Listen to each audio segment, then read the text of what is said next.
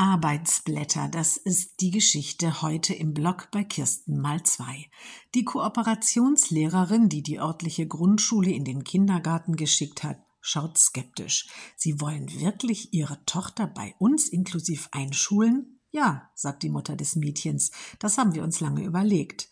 Aber Sie wissen schon, da kommt dann eine Sonderpädagogin für zwei oder drei Stunden in der Woche, fährt die Lehrerin fort. Ja, das weiß ich, antwortet die Mutter. Und in all den anderen Stunden ist ihre Tochter dann alleine, alleine mit vielen Arbeitsblättern, die die Sonderpädagogin dalässt.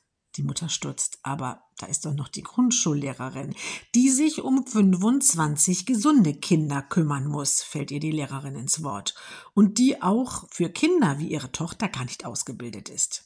Die Mutter schweigt. Und außerdem, sagt die Lehrerin in die Stille hinein, Arbeitsblätter erstellen nur die fleißigen Sonderpädagogen.